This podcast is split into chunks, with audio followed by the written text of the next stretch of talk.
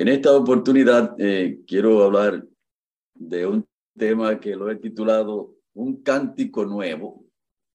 Y me llama mucho la atención porque cuando estábamos en la universidad, en la, en la universidad nuestra, entonces el profesor de música nos entró a nosotros para el medio, como dicen aquí los jóvenes, nos puso en el medio, porque el que no es un músico así eh, consumado, la música es un asunto que hay que practicarlo mucho.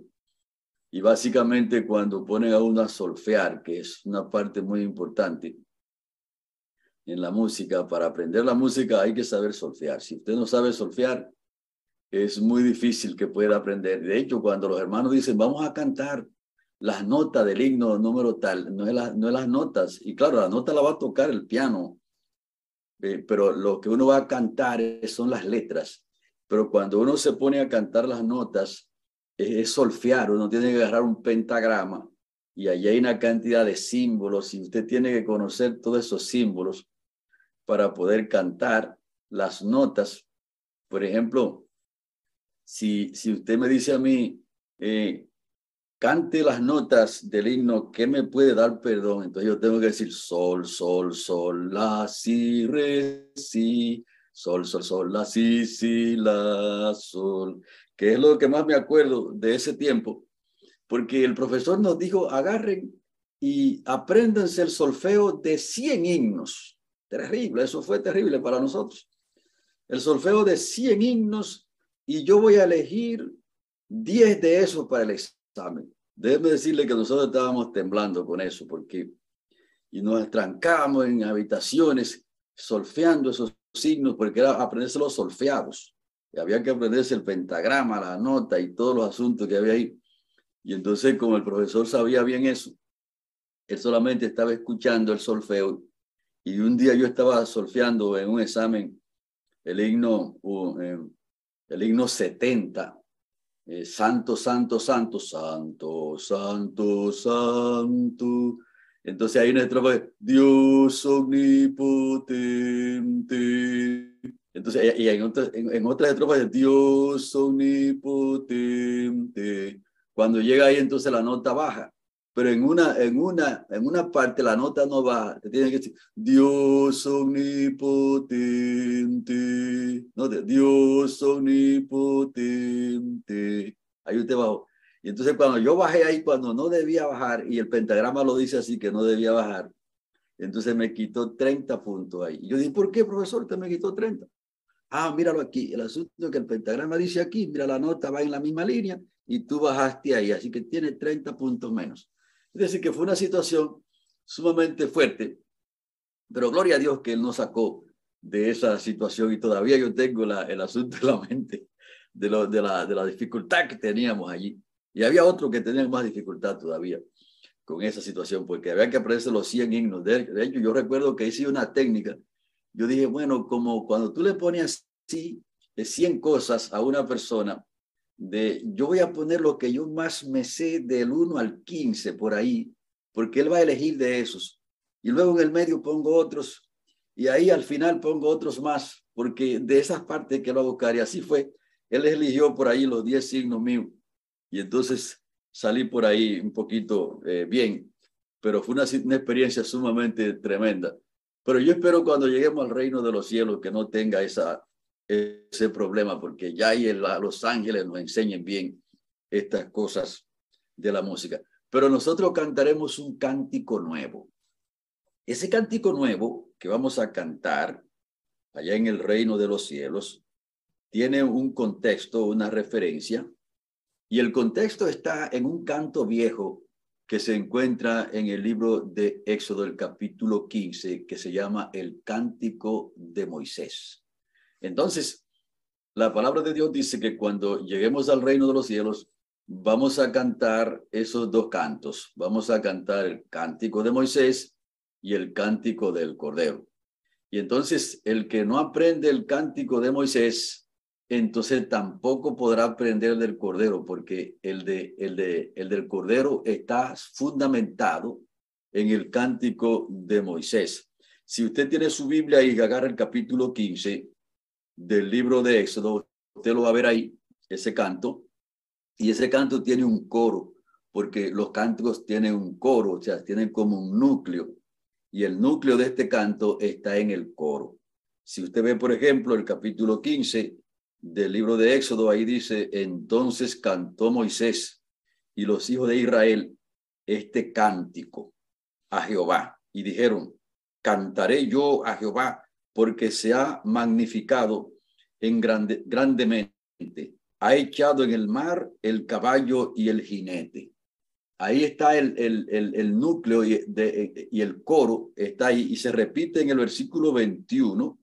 Si usted ve el versículo 21, usted va a ver que, que ahí está el, el, el coro en el versículo 1 y en el versículo 21. Mire cómo dice el 21. Y María le respondía, cantad a Jehová, porque en extremo se ha engrandecido, ha echado en el mar el caballo y al jinete. A los dos Dios los sepultó en el mar. Así que este cántico, eh, el cántico de Moisés, es un cántico muy poderoso. Cuando yo estoy en una iglesia así en vivo, me gusta que tomar las damas para que canten, imiten a María, porque como dice el versículo 21, que los hombres cantaban, entonces María le respondía diciendo que, que, se, que canten a, Jehová, porque en extremo se ha engrandecido y ha echado en el mar el caballo y el jinete. Porque el, el, el capítulo entero es un cántico, y entonces cuando uno va leyendo los versículos, se va cantando el coro. Los hombres, por ejemplo, van cantando, van leyendo el versículo, y, las damas van cantando el coro. Y por ejemplo, si uno hace un, pequeño, un pequeño ejercicio así, entonces uno lee el versículo, el versículo 2 que dice, Jehová es mi fortaleza y mi cántico, y, se ha, y, y ha sido mi salvación. Este es mi Dios, y lo alabaré desde mi Padre, Dios mi Padre, y me enalteceré, y lo enalteceré. Y entonces ahí se dice, porque el Jehová se ha engrandecido y ha echado en el mar el caballo y el jinete. dice en el coro, y así sucesivamente. Así que es interesante este canto porque a nosotros nos dice por anticipado, Dios ha dicho por anticipado que Él tiene un triunfo encima de la cabeza del mal. No es que Dios va a triunfar, no es que Él dice, bueno, yo voy a ver si triunfo, eh, voy a hacer un plan piloto. De hecho, a mí no me gusta la palabra plan piloto por eso. Cuando los líderes dicen, vamos a hacer un plan piloto, inmediatamente yo tiro un brinco cuando escucho eso, porque cuando yo estoy bregando con el plan de Dios, yo no es plan piloto que hago, yo voy al frente, no confiando en lo que yo puedo hacer, sino en lo que Dios ha dicho que Él va a hacer, porque la obra no es mía, la obra es de Dios. Y todo lo contrario, yo soy un ayudante de Dios entonces no puedo hacer plan piloto porque ya Dios ha dicho por anticipado que Él ha triunfado encima de la cabeza del mal. Entonces, en esa premisa es que yo trabajo. Voy al frente, entrando a los lugares, haciendo lo que puedo hacer. Y entonces yo de yo, yo de Dios es que está bregando con esto. Y entonces, si Él quiere este edificio tumbarlo, Él lo tumba ahora mismo. Si quiere agarrar y caer muertos todos aquí, toda la gente que está en esta oficina o en este lugar, Dios los mata a todos si quiere matarlos. Y entonces, como Él quiere hacer sus cosas, entonces yo voy caminando, escuchando lo que Él quiere hacer y entonces voy adelante. Entonces, eso es muy importante, hermano, que nosotros podamos entenderlo que Dios no es que ha dicho, yo voy a ver si triunfo, déjame yo bregar con estas cosas, con un plan piloto. Ningún plan piloto. Dios ha dicho por anticipado, yo he triunfado por encima de la cabeza del mal, yo lo he aplastado y por eso este cántico. Entonces este cántico lo que está diciendo es como una pequeña réplica, diciendo, yo voy a aplastar la cabeza de Satanás, la cabeza del enemigo, y todo el que se ponga delante y me haga frente está inscrito en ese libro y juntamente con ellos yo lo voy a aplastar. Es importante que nosotros podamos tener eso en cuenta. Así que simplemente ese cántico eh, tiene ese núcleo y como ya dije, el núcleo está en el versículo 1 y en el versículo 21, donde dice que canten a Jehová porque se ha engrandecido y ha echado en el mar al caballo y al jinete. ustedes, entonces, si usted resume el núcleo, lo que el núcleo está diciendo es que, que la victoria de Jehová es sobre el enemigo y que esa victoria está segura, no hay forma, es decir, usted no puede buscar una fórmula para quitar esa victoria. Tampoco puede quitar, buscar una fórmula para quitar la derrota del enemigo. O sea, usted no puede, eso está seguro. Yo me puedo acostar tranquilo y usted se puede acostar tranquilo y decir, decirse a su, a su mente, la victoria de Jehová está segura, Él se ha engrandecido, ha echado en el mar al caballo y al jinete, y no hay fórmula humana, ninguna fórmula que le quite esa derrota al enemigo y que le quite esa victoria a Jehová. O sea que eso es, eso es lo que está diciendo el núcleo, el núcleo del canto. Y entonces el propósito, el propósito que Dios tuvo para revelar este canto y que nosotros podamos eh, poner nuestra confianza no en lo que nosotros podemos hacer, sino en lo que Dios puede hacer. Entonces, el propósito está en el versículo, en el capítulo 14 del libro de Éxodo y el versículo 30, el versículo 30. quiero leerlo para que nosotros veamos que ciertamente Dios se ha anticipado y ha hablado de su victoria para que hoy nosotros tengamos la seguridad. El versículo 30 dice, Así Jehová, sal, Jehová, así salvó Jehová aquel día a Israel de mano de los egipcios. E Israel vio a los egipcios muertos a la orilla del mar. O sea, Dios tuvo un propósito. El faraón se fue detrás del pueblo y Dios dijo, déjelo tranquilo. Y de hecho Moisés le dijo al pueblo, déjelo tranquilo porque eh, llegará un momento, a partir de hoy, ustedes no lo van a ver más y la última vez que lo vieron fueron los enemigos flotando a la orilla del mar porque Jehová se encargó de aplastarlo y de destruirlo en el medio del mar. Y entonces la lección que Dios está diciendo aquí sobre este cántico y sobre esta derrota sobre el enemigo es como una pequeña réplica diciendo, ese triunfo está asegurado y ese triunfo está en las manos de Jehová, no está en las manos de ustedes. ¿Se dan cuenta? Dios fue que abrió el mar, Dios fue que lo cerró también y Dios fue entonces que sepultó al enemigo allí. Y entonces ese es el propósito que tiene el canto. Ahora bien, el contexto más amplio del cántico de Moisés lo podemos ver en lo que Dios hizo con las siete plagas. Y entonces yo le añado las diez plagas, le añado la número once, que es la derrota en el mar. Entonces yo la pongo como número once esa victoria de Dios. Pero el contexto más amplio está ahí en las diez plagas que Dios le envió. Es decir, Dios le dio un tiempo a los egipcios y al mismo faraón diciéndole, miren, yo soy Jehová de los egipcios. Tú preguntaste quién es Jehová para dejar ir al pueblo y yo te estoy diciendo quién soy yo. Y entonces el Señor le mandó, le, le convirtió las aguas en sangre y luego vinieron una cantidad de ranas que inundaron al, país entero. Luego vinieron los piojos, las moscas, que no hay una cosa terrible como las moscas. Y luego vino la plaga al ganado, vino un granizo terrible. Luego vinieron las úlceras y luego vino, vino el granizo, los, las langostas también, vino un asunto terrible que se comió toda la vegetación. Vino una plaga, la número nueve, las tinieblas cubrieron todo el país, menos el donde estaba el pueblo de Dios. El pueblo de Dios mantiene la luz, la luz que viene del Señor. Y para mí, la, una plaga terrible fue la muerte de los primogénitos.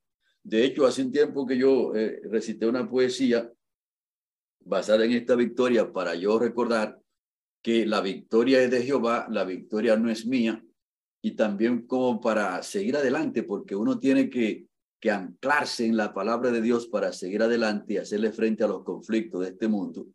Y entonces, basado en esta victoria, yo compuse una pequeña poesía que dice, por todo el país de Egipto se escuchó un gran clamor, el faraón y todo el pueblo gemía con gran dolor.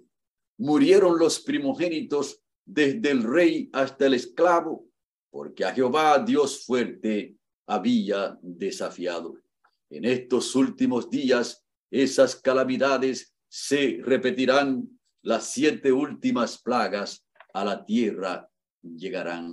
La primera plaga cayó sin demora y sin modestia en aquellos que tenían la marca de la bestia. La segunda y la tercera cayeron en las aguas como plagas pestilentes, convirtiéndolas en sangre y matando a todos ser viviente. La cuarta cayó en el sol para que nada quede verde, quemando a los blasfemos y también a los rebeldes. La quinta vino volando con su copa bien repleta para castigar con fuerza el trono de la bestia. La sexta cayó en el río para que el agua se secara y de la batalla final el camino preparara. La séptima surcó el aire con toda autoridad, escuchándose la potente voz, he aquí, hecho está. Entonces vino relámpago, voces, truenos y un gran temblor, todo eso anunciando la venida del Señor. Entonces, la victoria que Dios mostró sobre el faraón al enviarle las diez plagas y también al completar el cuadro con la once y es sepultarlo en el mar, entonces esa, ese cántico de Moisés allí no, no le pertenece solamente a él, y así lo dice la, la, el libro Patriarcas y Profetas en la página 293, donde dice, refiriéndose al canto de Moisés, el cántico de Moisés no pertenece al pueblo judío. Indica la futura destrucción de todos los enemigos de la, de la justicia y enseña la victoria final del pueblo de Israel, del Israel de Dios, es decir, del pueblo moderno de Dios, del Israel moderno. Es decir, que no solamente le pertenece a los judíos, también le pertenece al pueblo de Dios de la actualidad para que ese pueblo ahora se vaya allá, al pasado, y pueda repasar esas diez plagas y pueda repasar la última plaga, la, la número once también, cuando Dios sepultó al enemigo en el mar y entonces también pueda cantar el cántico de Moisés y de engrandecer el nombre de Dios, porque se ha engrandecido y ha echado en el mar al caballo y al jinete. Y entonces usted decir, eso mismo que ocurrió allá también se va a repetir, como dice la poesía, en estos últimos días, esas calamidades se repetirán. Entonces, Dios va a trabajar en el mismo contexto que venció al enemigo allá, porque es el mismo conflicto, no crean que son dos conflictos, es el mismo conflicto, de la misma manera como el faraón con todos sus ejércitos fue vencido en el mar y con las plagas, entonces el pueblo escuchó y vio esa gran victoria de Dios. Lo mismo va a ocurrir también en el contexto del fin del mundo y también en, el contexto de las últimas siete plagas.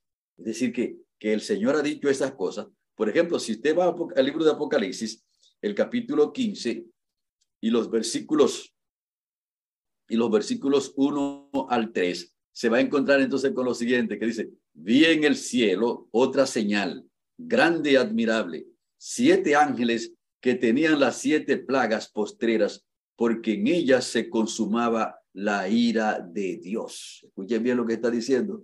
Allá de una manera, de una manera parcial, la ira de Dios se consumó cuando aplastó al faraón en el medio del mar. Ven ustedes, y entonces eso fue allá. Entonces aquí está diciendo que vi en el cielo una señal grande y admirable. Siete ángeles que tenían las siete plagas postreras, porque en ellas se consumaba la ira de Dios. Y el 2 dice, vi también como un mar de vidrio mezclado con fuego, y en los que habían alcanzado la victoria sobre la bestia y sobre su imagen y sobre su marca y el número de su nombre. Y el número de su nombre, en pie sobre el mar de vidrio con las arpas de Dios. Cantan el cántico de Moisés, siervo de Dios, y el cántico del Cordero, diciendo, Grandes maravillas son tus obras, Señor Dios Todopoderoso, justo y verdadero son tus caminos, Rey de los santos. Es decir, que ahí ahora, ahora se unen los dos cantos aquí. Y es, el mismo conflicto, porque recuerden que es el mismo Dios, es el mismo Satanás, es el mismo conflicto y es la misma victoria. Entonces solamente nosotros tenemos que rastrear la victoria que Dios está teniendo. Y aquí ahora en Apocalipsis 15, 1 al 3, Dios une los dos conflictos y une los dos, los dos, las dos victorias y une también los dos cánticos. Ahora une el cántico del Cordero juntamente con el cántico de Moisés y entonces nosotros tenemos que cantarlo juntos, pero tenemos que aprendernos de Moisés primero para luego aprendernos del Cordero. Un asunto interesante esto. ¿Por qué? Porque nosotros tenemos que aprender que la victoria viene de Dios, que la victoria no es un asunto que viene de los seres humanos.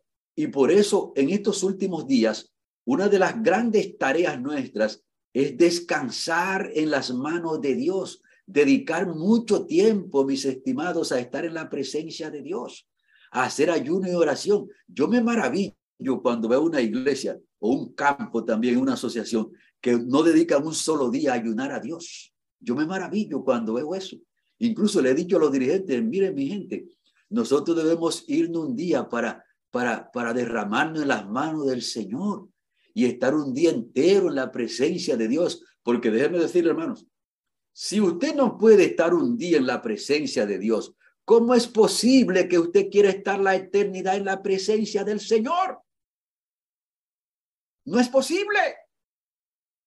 Si usted no puede estar una hora delante del Señor, si usted no puede estar un día, si usted no puede agarrar un mes, un día en el mes para dedicarlo completamente a estar en la presencia de Dios, ¿cómo es posible que usted pretenda estar la eternidad en la presencia de Dios?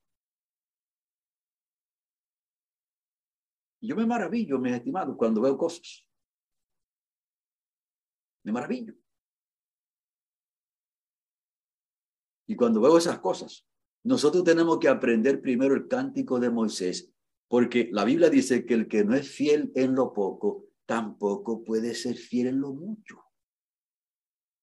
Si usted no puede ver ya la victoria de Dios consumada, ahí cuando Dios agarró al faraón, ok, tú te metiste aquí en el mar, tú no me escuchaste, tú preguntaste quién era yo, yo te mostré con las diez plagas, quién era yo, y te di chance, mucho chance, mucho chance, porque la Biblia dice que Dios es, es, lento para la ira, muy lento.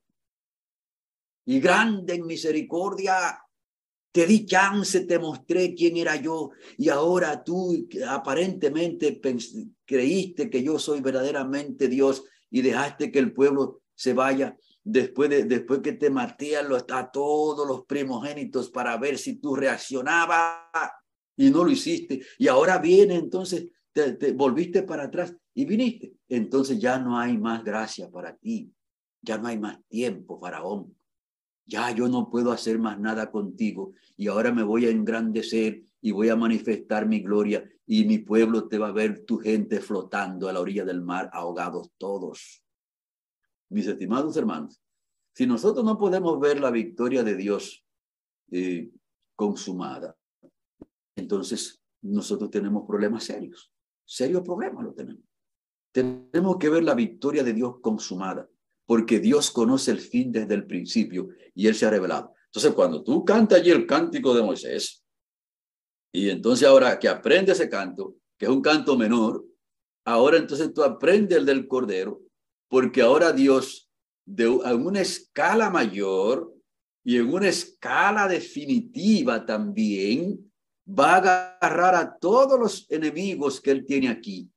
Va a agarrar a todas las personas que han pasado la palabra de Dios por alto. Y va a agarrar a toda aquella persona dentro y fuera de su pueblo. Porque recuerden que los infieles están fuera, pero también hay infieles dentro. Por eso usted no se puede llevar de lo que usted ve y lo que escucha de gente dentro del pueblo de Dios, porque dentro también están, hay gente infieles. Entonces Dios lo va a agarrar a todos, y eso es lo que está diciendo aquí. Y entonces lo va a, a, a echar en el lago de fuego, y entonces Dios va a tener una victoria total sobre el enemigo. Y eso es lo que está diciendo aquí, que el pueblo entonces va a cantar el cántico del Cordero y también el cántico de Moisés. ¿Por qué? Porque asimismo como el pueblo de Dios obtuvo la victoria en su nombre y vio al faraón tendido en el mar, también nosotros veremos a los enemigos de Dios tendidos. Y Dios en su infinita misericordia, asimismo como tuvo misericordia con Moisés y el pueblo, y, y, con el faraón y con el pueblo, y le envió las diez plagas para que ellos reflexionen y vean que, que era la mano de Jehová que los quería salvar. Entonces, el Señor ahora ha mandado a su pueblo a predicar y a todo ese tipo de cosas. Y entonces ahora el Señor le ha dado un chance muy poderoso al pueblo para que se arrepienta. Pero cuando el pueblo tome su decisión final, el mundo tome su decisión final, que no quiera darle entrada a la palabra de Dios, entonces ahora Dios va a mandar las plagas, las siete últimas plagas, diciéndole, bueno, yo estuve gran misericordia con ustedes y yo le voy a probar ahora que si yo seguía adelante extendiendo mi misericordia para con ustedes, ustedes no iban a responder. Porque si usted, si usted estudia las siete últimas plagas, usted se va a dar cuenta que cuando las plagas cayeron, entonces, en vez de las personas de ese tiempo que no se arrepintieron, tratar de buscar un arreglo, y clamar al Señor, lo que hicieron fue que se ensoberbecieron y manifestaron su soberbia cuando vieron las plagas caer. Así que el Señor vendrá con sus santos ángeles y, y los que, y la, cuando caigan esas plagas, las siete últimas plagas contienen la ira de Dios, mostrando, porque las plagas van a comenzar a caer cuando Jesucristo termine su mediación sumo sacerdotal en este santuario del cielo que está haciendo su último trabajo antes de venir aquí. Entonces, cuando Jesucristo termine allí, entonces las plagas van a comenzar a caer porque ellas contienen la ira de Dios.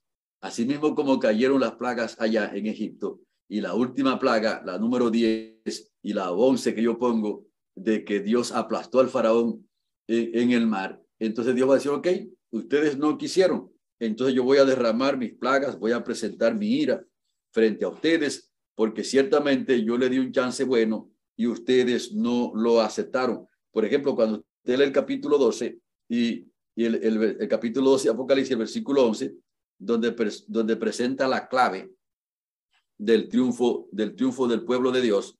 Y entonces nosotros tenemos que anclarnos en esas claves que Dios ha dado. Y ellos le han vencido, dice el versículo 11, por medio de la sangre del cordero y de la palabra del testimonio de ellos, y menospreciaron sus vidas hasta la muerte.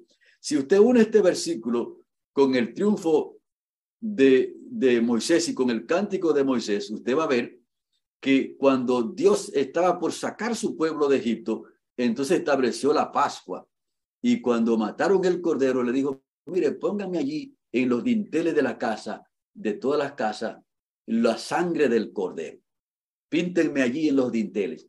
Y si una persona pasaba por alto eso y no ponía la, la, sangre del cordero allí en los dinteles de la casa, sencillamente el ángel exterminador entraba y te mataba el primogénito, no importa quién fuese. Y entonces todo el mundo cuando mató el cordero, entonces puso allí la sangre en los dinteles, porque la victoria de nosotros está en la sangre se da cuenta, y entonces estaba representada allí la sangre de Cristo Jesús, y entonces estaba representada allí en símbolo. Por eso le digo que esta es una victoria, una representación menor de la victoria, que representa entonces la victoria mayor. Y por eso está diciendo aquí, uniendo las dos victorias, está diciendo aquí que le han vencido por la sangre del cordero. Y entonces ahora la sangre de Cristo Jesús debe estar derramada en nuestra experiencia espiritual. Y nosotros tenemos que avanzar en estas claves, aprendiendo el cántico del Cordero y preparando, aprendiendo el cántico de Moisés, perdón, y entonces preparándonos para cantar ese gran cántico juntamente con el de Moisés. Y entonces el pueblo de Dios allá en ese mar de vidrio, en ese gran, en ese gran trono, cantando ese cántico nuevo. Y no como me pasó a mí en la universidad, que estaba allí con problemas fuertes, solfeando esas cosas. Aquí nosotros no sabemos cantar bien, pero cuando, cuando ven que ese triunfo, entonces cantaremos porque el Señor nos va a transformar las, las voces, nos va a transformar la vida, nos va a transformar todo y será una victoria total. Pero hoy tiene que confiar en lo que Dios ha hecho, en lo que Dios está haciendo y en lo que Dios hará. Y la sangre, así mismo como estaba la sangre allá en los dinteles de la, puerta, ahora debe estar en la mente tuya y debe estar en la puerta de tu corazón diciendo, la sangre de Cristo Jesús me ha limpiado. Por lo tanto, el, el cantar o el cántico de Moisés y el cántico del Cordero están unidos y aunque se emitió un decreto de muerte allá, y entonces allá se, emitió un decreto de muerte, porque eso fue lo que el faraón dijo, yo voy para allá y entonces voy a, a, tomarlos a ellos y los voy a vencer y los voy a traer otra vez para acá y los voy a matar en el desierto. Y entonces cantó un decreto de muerte con su gente y se fueron a buscar el pueblo. Si usted lee el cántico de Moisés, ahí en, en, en, en Éxodo 15, usted se va a encontrar con todos esos detalles en el canto. Él dijo, vino para acá a destruirnos, pero Jehová se ha engrandecido y ha aplastado en el mar al caballo y al jinete. Y entonces cuando usted lee Apocalipsis 13, 13, 15, usted se va a encontrar también que se va a cantar un decreto de muerte. Y debe decirle que tiene que aprender a cantar el cántico de Moisés. Y aprender a cantar el cántico de Moisés es usted decirse todos los días, la victoria es de Dios. Por eso tengo que dedicar tiempo a conectarme con Dios, a escuchar la palabra de Dios, a darle seguimiento a lo que Él dice e irnos entonces como soltando de este mundo. Y entonces decir, como la victoria es de Dios y allá el Señor mostró que es de Él, también su victoria en este tiempo es de Él. Y aunque allá hubo un decreto de muerte, Dios tomó la victoria. Y aunque aquí también habrá un decreto de muerte, Dios tomará la victoria. Entonces se dan cuenta que nosotros tenemos que aprender el cántico de Moisés para poder cantar también el del Cordero. Por eso usted ve que el, himno dice, yo del Cordero y de Moisés el himno entonaré. Son los dos cantos. Y entonces el cántico de Moisés es lo que nos da la seguridad para este cántico de ahora. ¿Se da cuenta? Lo que nos, nos da la referencia, nos dice, fulano de tal, Sergio, echa hacia adelante, no le tenga temor a las personas que hablan. No fue las personas que te llamó a ti a este ministerio, ni a esta fe, no son, las, no son las personas que te van a dar esta victoria, es Dios que te ha dado la victoria. Yo soy Jehová, Dios Todopoderoso. Y cuando usted lee Apocalipsis 15, 13, 15, mira lo que dice el 13, 15, uniendo las dos cosas, y se le permitió infundir aliento a la imagen de la bestia, para que la imagen de la bestia hiciese matar a todo el que le adorase. Ven ustedes, un decreto de muerte, así como hizo el faraón, porque es la misma línea. Es decir, el mismo pensamiento que el faraón tenía ya es el mismo pensamiento que tiene la bestia y que tiene el falso profeta y que tienen esta gente ahora. Y se están enfrentando al mismo Dios. Y entonces ese Dios está diciendo, ok, ellos hicieron un decreto de muerte y yo libré mi pueblo con brazo fuerte. Ahora también se va a cantar un decreto de muerte y yo también voy a librar mi pueblo con brazo fuerte y mi pueblo entonces cantará los dos cantos cantará el cántico de Moisés y también cantará el cántico del Cordero.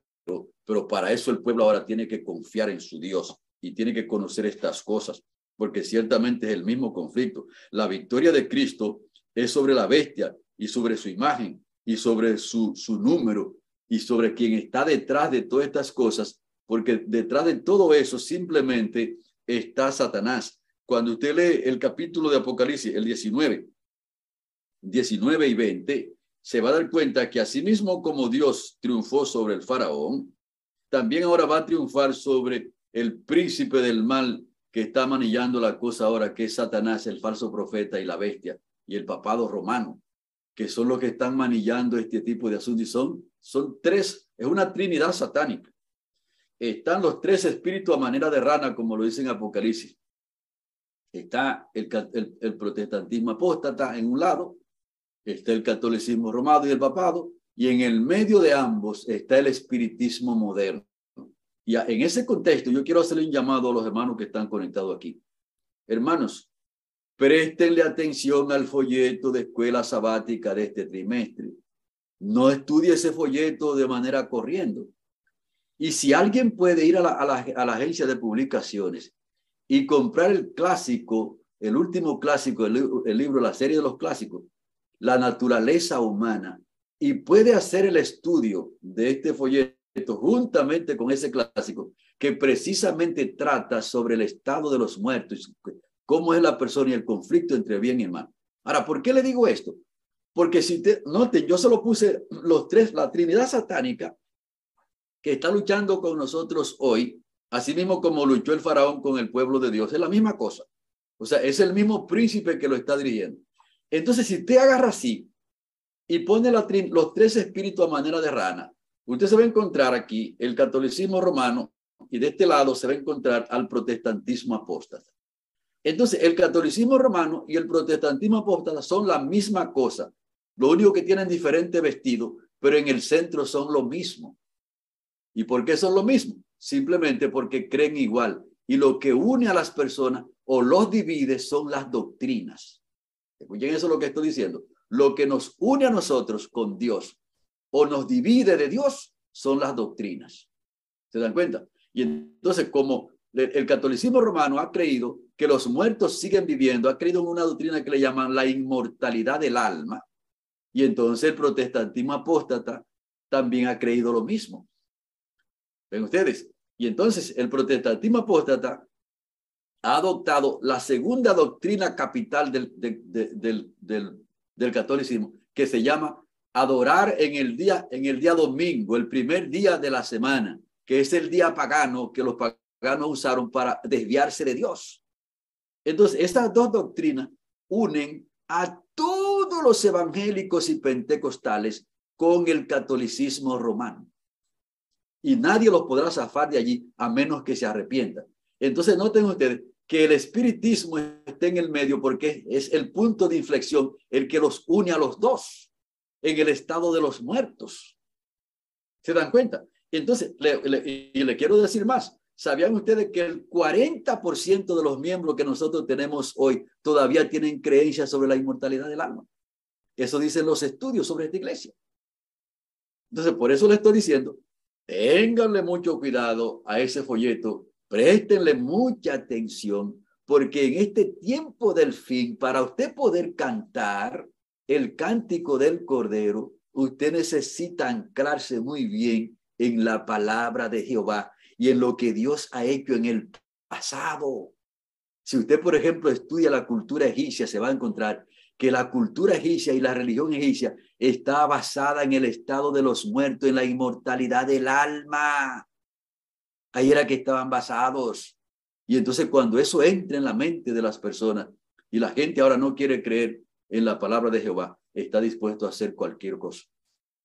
Y entonces en ese punto es donde el enemigo nos va a tirar un dardo sumamente poderoso en este fin del tiempo. Por eso usted necesita entender que Dios ha tomado la victoria y que ha dado eh, evidencias suficientes para que nosotros podamos entender que en este fin del tiempo nosotros tenemos un conflicto sumamente serio y que entonces incluso se va a cantar un decreto de muerte. Y toda aquella persona que no pueda anclarse en la palabra del Señor y que no pueda seguir esa línea, entonces el enemigo lo va a vencer.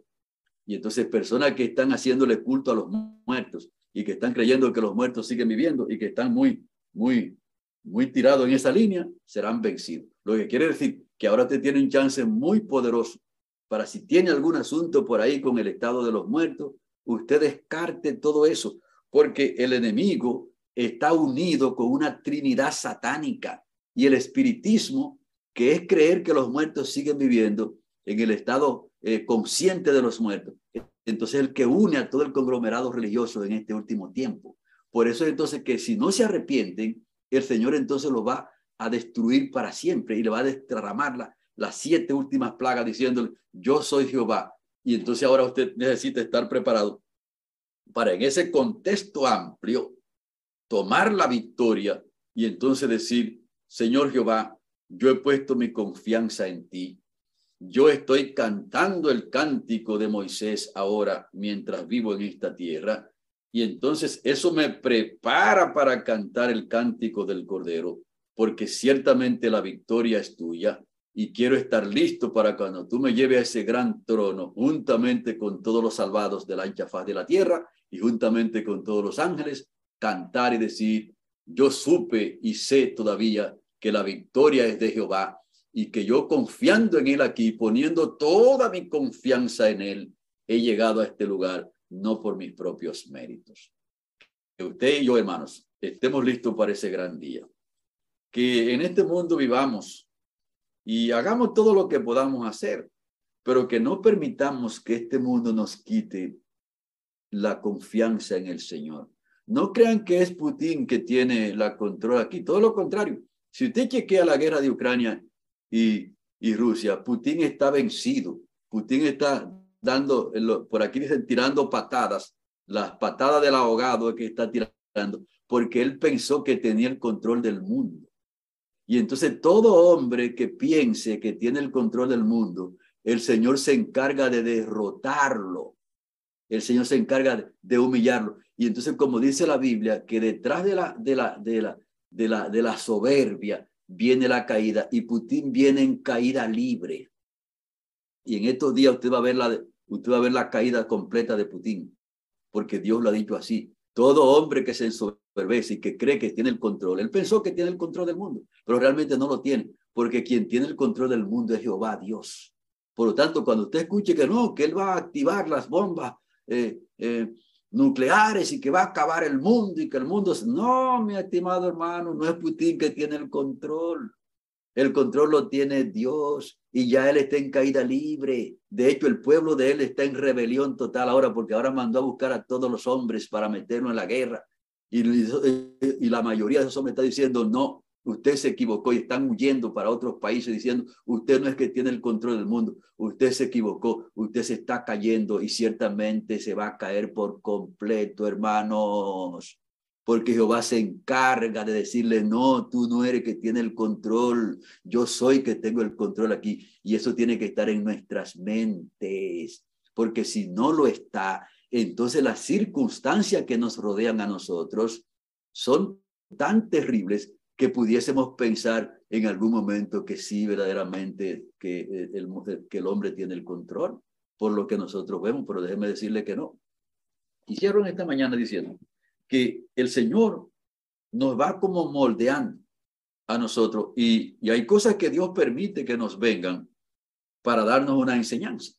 Dios nos enseña a nosotros y para que podamos confiar en Él. Hace un tiempo, cuando yo comencé este trabajo, me encontré con una situación terrible eh, en un conflicto entre el bien y el mal, porque este conflicto siempre ha estado. Y entonces eh, había un grupo de personas que eran opuestos al mensaje nuestro, incluso que se habían ido de la iglesia y habían formado dos iglesias, incluso formaron, yo encontré ese lugar dividido en cuatro clases de adventistas.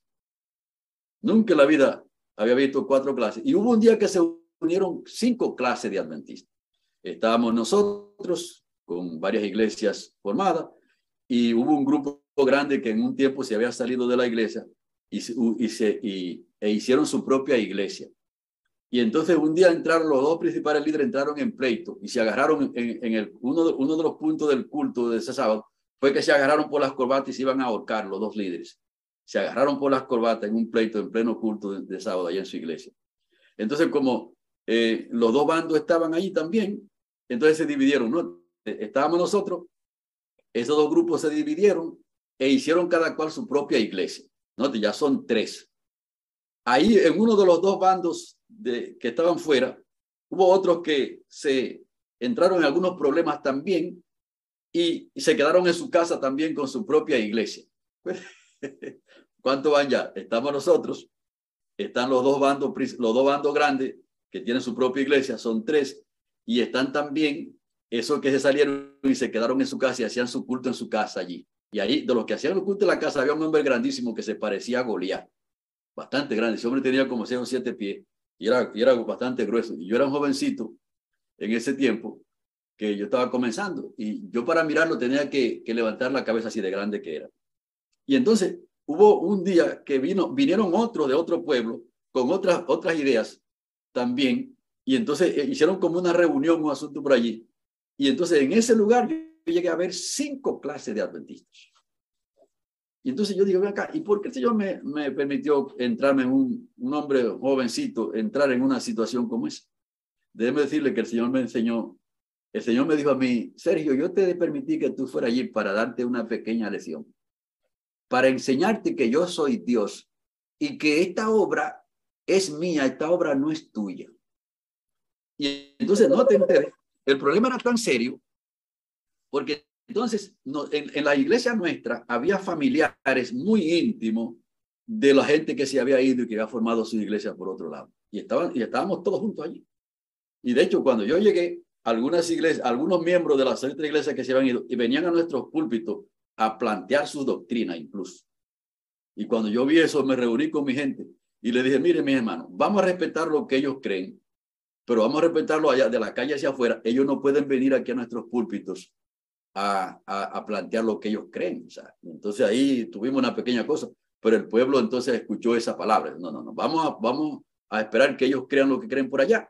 Y entonces yo, eh, vamos a respetarlo, pero no pueden venir a nuestros púlpitos a, a presentar lo que ellos creen y tampoco nosotros podemos ir a sus púlpitos a presentar lo que nosotros creemos. Vamos a respetar.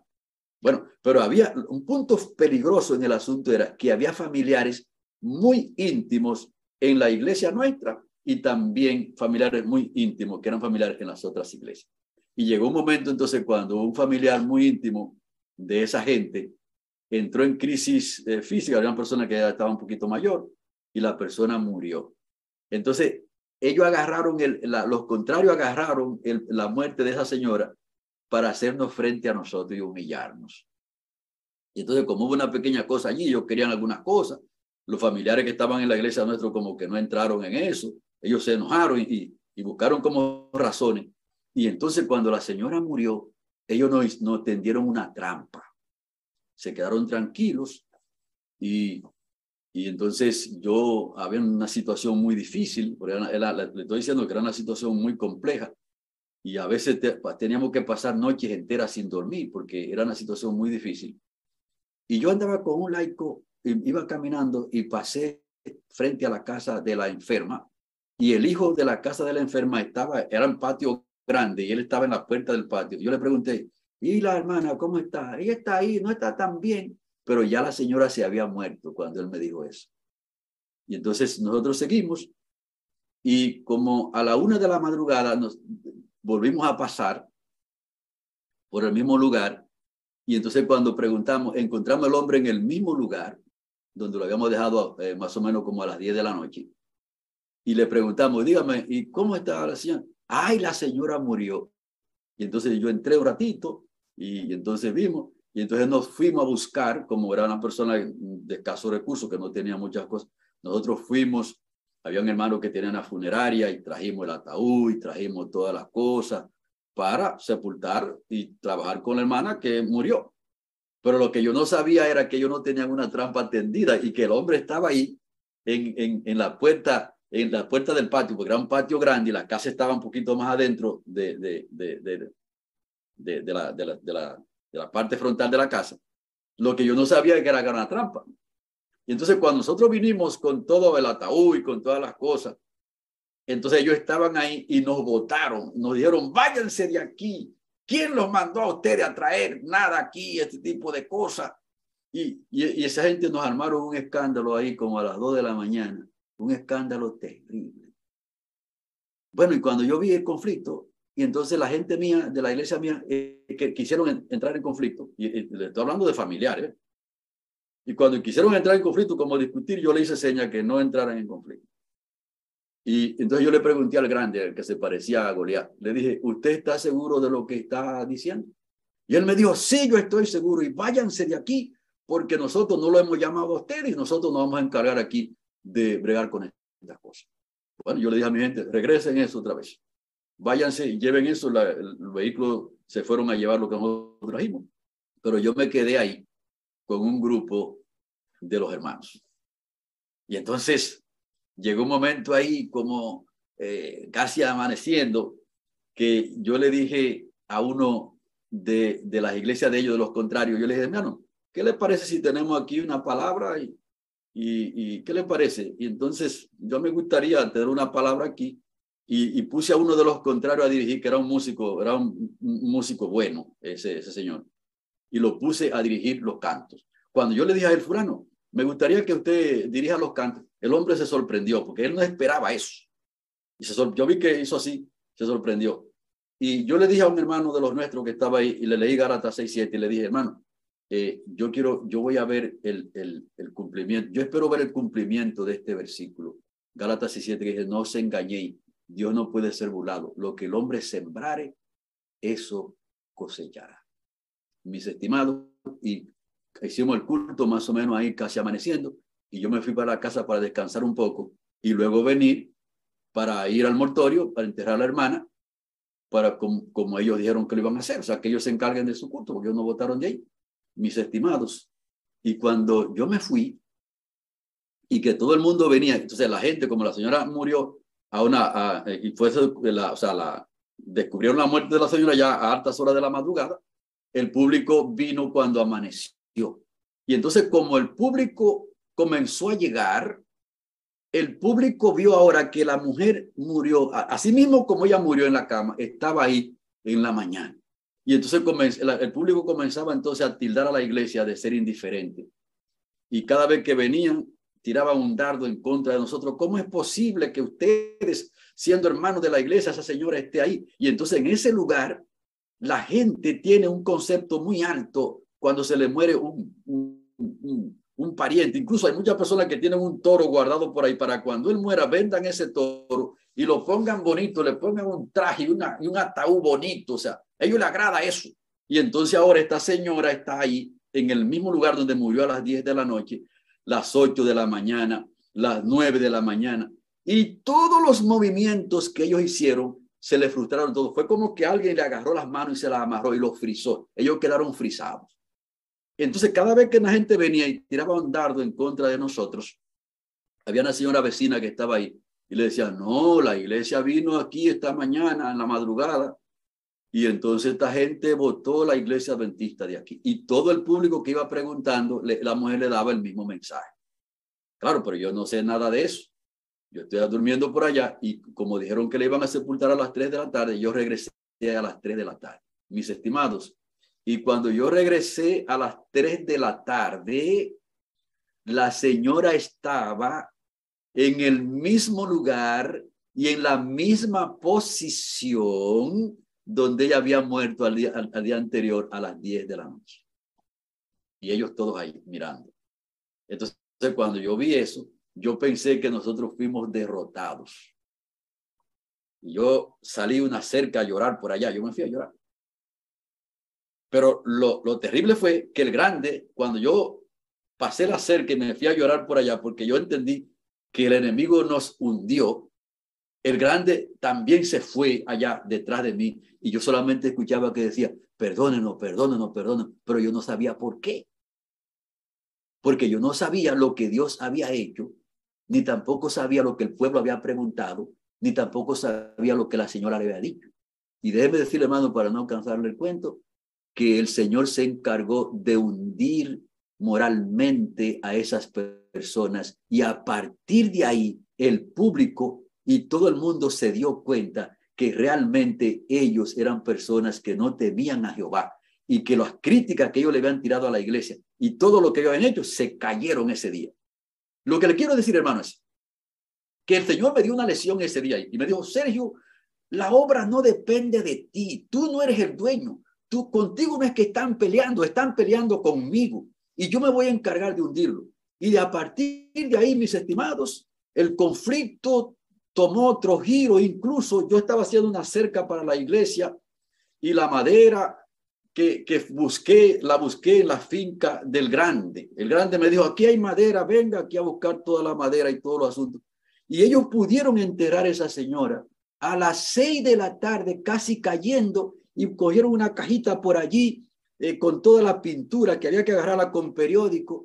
Y como a las siete de la noche, que eso casi no se puede hacer, fue que fuimos al cementerio a sepultar a esa señora porque ellos, alguien le amarró las manos y todas las diligencias que ellos hicieron se cayeron todas. Y yo supe quién fue que le amarró las manos. Dios le amarró las manos y Dios le dijo, yo le voy a mostrar a ustedes que mi pueblo es mi pueblo, hay que respetarlo y que ustedes van a, a ser derrotados. Entonces, mis estimados hermanos, confiemos en nuestro Dios. Démosle seguimiento a lo que Dios dice en su palabra. Cantemos el cántico de Moisés y preparémonos para cantar el cántico del Cordero, los dos cantos, porque Dios está muy pronto por mostrarle a este mundo que Él es el que tiene el control. Que el Señor me lo bendiga.